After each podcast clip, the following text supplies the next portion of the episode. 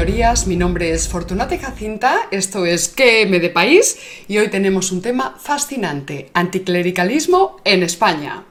El anticlericalismo pues es un fenómeno especialmente arraigado en España y tenemos que intentar entender por qué, porque si no pues andamos siempre ahí confundidos, confundidos. Analizar la cuestión tiene su complicación, eh, entre otras cosas porque uno siempre corre el riesgo de ser inmediatamente tachado de fanático ultracatólico, eh, pues por aquellos que no entienden que este tipo de observaciones críticas pues pueden ser perfectamente hechas eh, desde posicionamientos no creyentes. Entonces vamos a tratar de comprender pasito a paso, poquito a poco, un poco en cada capítulo, ¿verdad?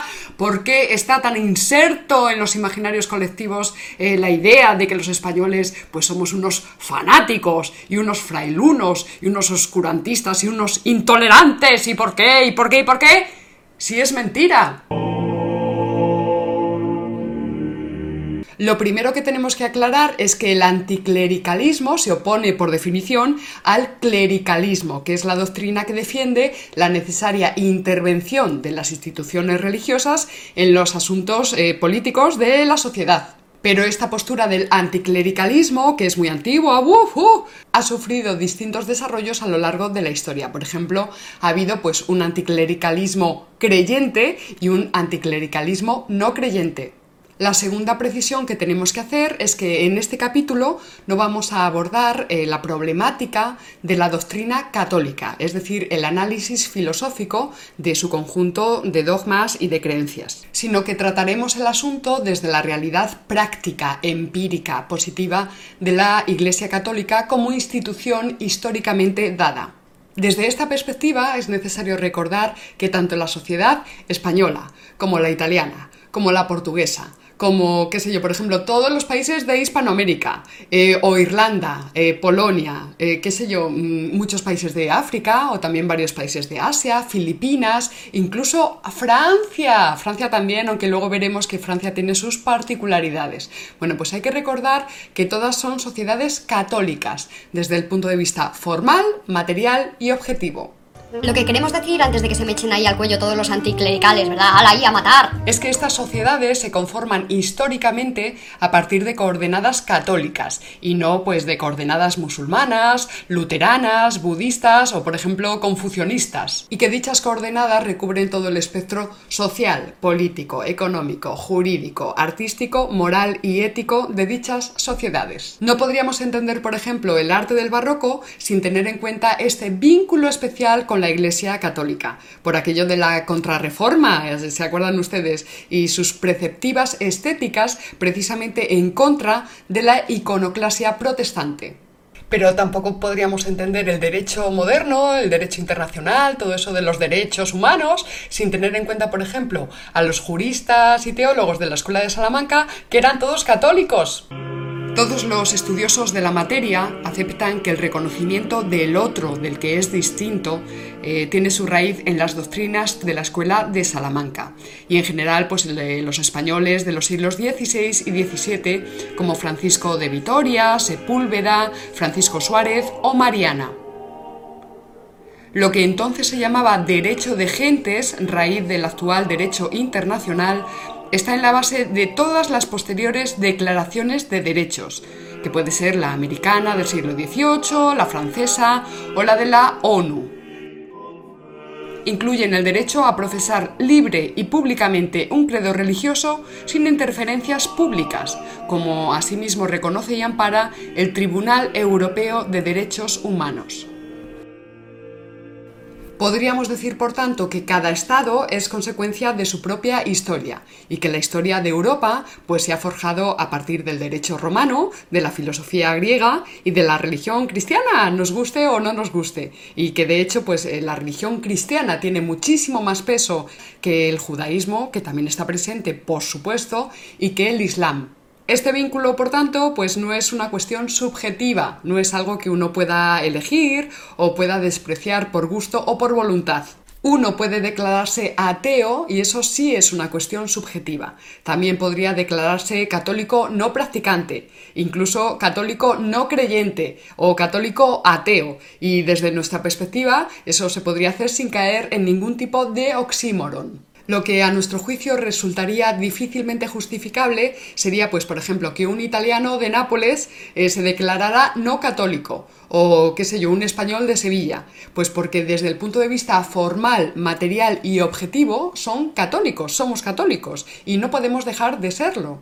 Podríamos resumir, por tanto, que la lógica católica es distinta de la lógica protestante y que la lógica musulmana o la budista japonesa y que cada una de estas formas de interpretar el mundo da lugar a ordenamientos sociales, políticos y jurídicos diferentes, del mismo modo que da lugar pues a usos, costumbres y normas de conducta, normas morales distintas. Este vínculo formal, material y objetivo, no me canso de repetirlo porque es muy importante, repitan conmigo, vínculo formal, material y objetivo de la sociedad española con la tradición católica, pues ha generado eh, históricamente mucho rechazo por partes importantes de la población, generalmente grupos autodenominadas izquierdas políticas. En estos capítulos vamos a analizar por qué este rechazo se suele justificar como una reacción natural Parte esencial del problema tiene que ver con el hecho de que muchas personas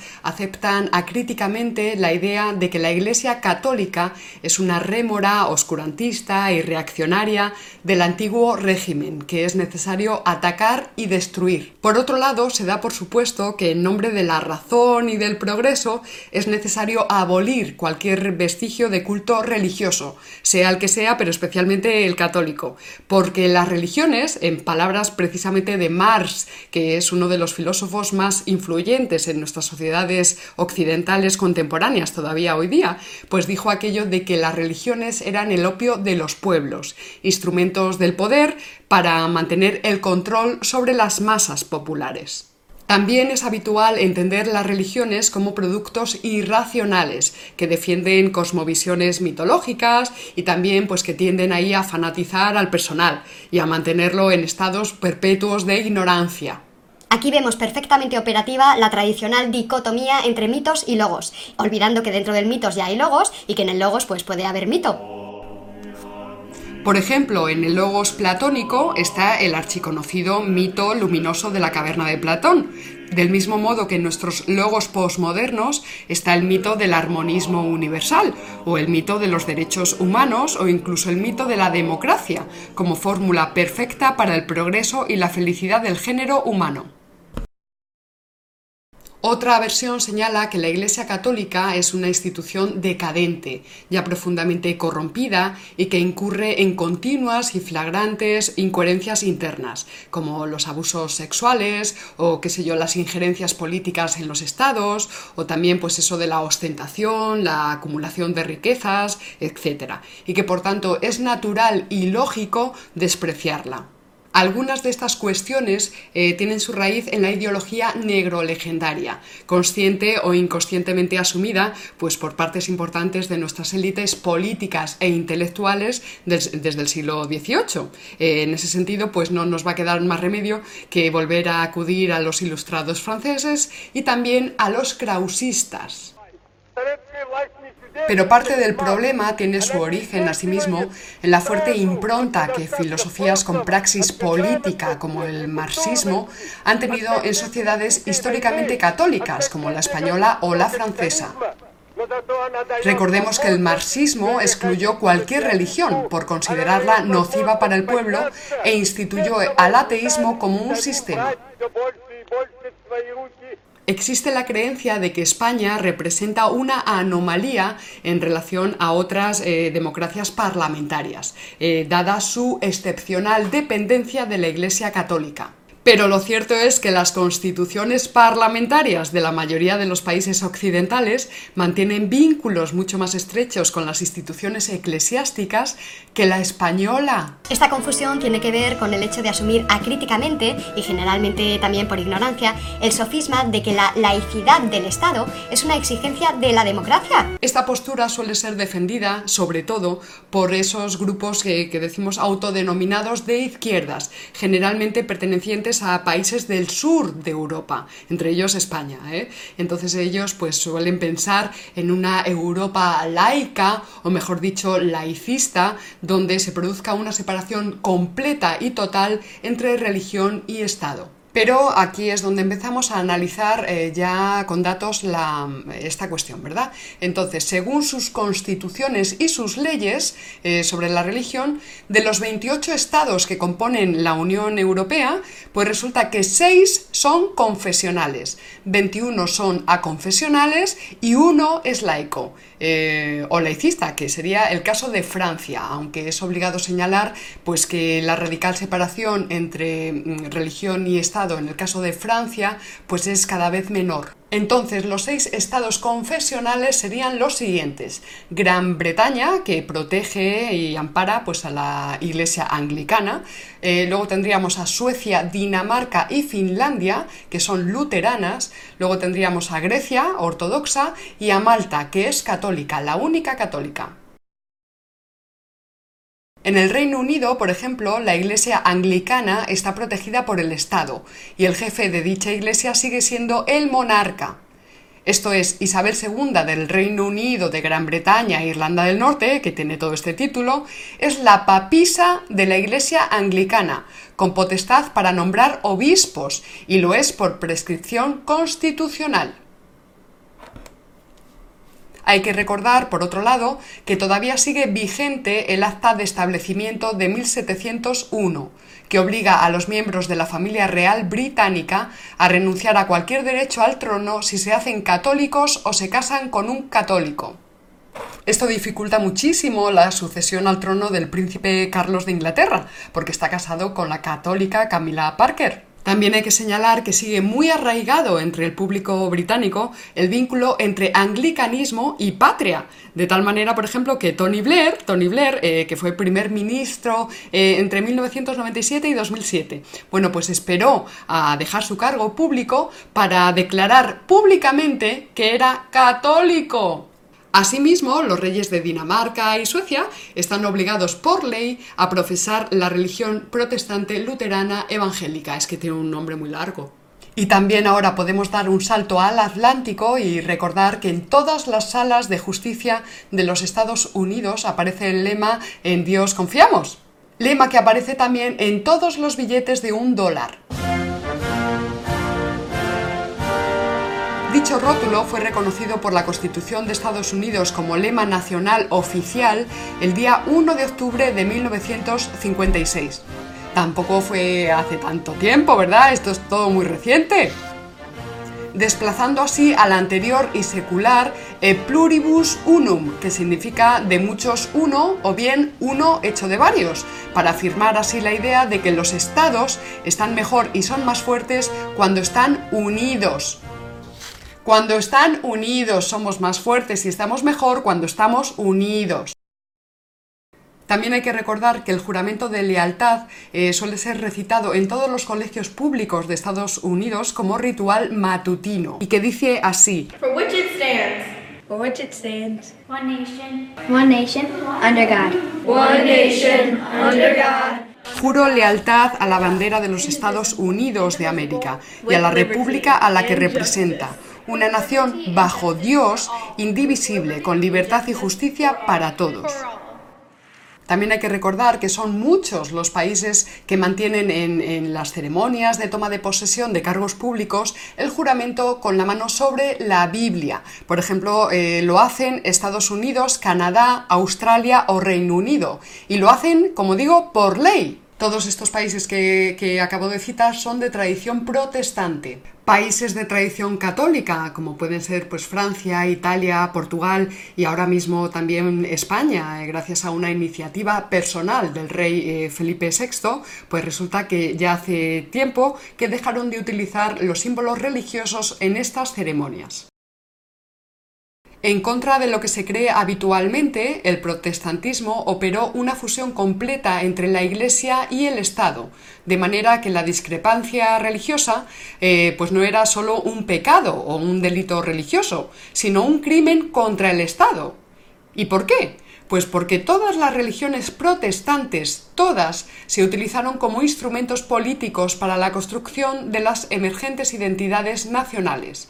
Estos países nacieron en su momento como teocracias, esto es como iglesias nacionales que sometían el poder eh, religioso al poder de los reyes del Estado. Entonces tenemos, por ejemplo, en Inglaterra fue el anglicanismo con Enrique VIII, eh, con Lutero en Alemania, pues el luteranismo, y en Holanda y en Suiza, por ejemplo, el calvinismo. Tenemos que recordar que el catolicismo es, por definición, universal y que por ese mismo motivo es necesariamente transnacional nacional.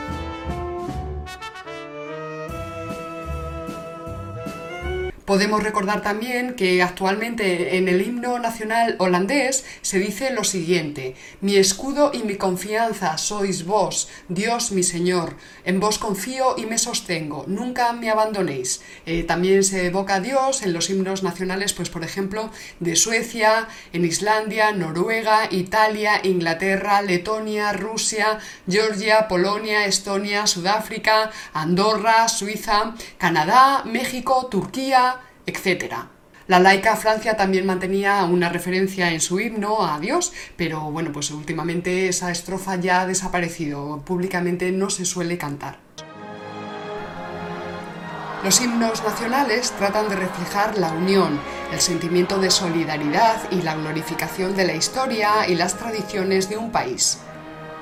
Muchos de ellos, no todos evidentemente, tienen su origen en canciones de guerra compuestas contra un viejo opresor, o contra la metrópoli. Suelen ser reconstrucciones históricas de corte oportunista que utilizan la figura de un enemigo opresor para justificar sus ansias nacionalistas. Tal sería el caso del canto El Segadors, que hoy día pues, es utilizado por el separatismo catalán precisamente para señalar a su enemigo opresor, que somos pues, el resto de los españoles, pero de forma muy concreta los castellanos, los castellanos. Entonces dicen, Cataluña triunfante volverá a ser rica y plena, atrás esta gente tan ufana y tan soberbia. Se refiere a los castellanos, por ejemplo, a mí, a mí. Sin embargo, el himno nacional de España, pues ya saben ustedes que no tiene letra. Eh, entonces no se mete pues con nadie, ni con ningún opresor, ni con ningún archienemigo, ni con nada, porque no tiene letra. Y, resulta que solamente, parece ser que solamente hay cuatro naciones en todo el mundo en esta situación. Eh, es decir, himnos sin letra, sin necesidad de meterse ahí con nadie, ni de glorificarse ahí gratuitamente, ni nada. Entonces serían, estos cuatro eh, naciones serían San Marino, Bosnia-Herzegovina, Kosovo y España. Entonces, claro, llegados a este punto, pues no nos queda más que preguntarnos, pero ¿de dónde narices eh, surge todo este furor anticlerical en España, verdad? Este convencimiento de que en España pues perviven ahí encendidas las rémoras del altar del antiguo régimen y que lo hace más que en ningún otro país, porque somos una excepción, somos rarísimos, una anomalía y hay unos fanáticos y ¡uh! Pero ya les avisé que tenía mucho material y que no me iba a dar tiempo a todo en este capítulo. Así que mm, vamos a dejar todas estas preguntas y el hecho de, que seamos ahí tanto para un próximo capítulo. De manera que les espero en la próxima entrega y recuerda, si no conoces al enemigo ni a ti mismo, perderás cada batalla. Hasta luego. No podías bajar tú y comértelo aquí.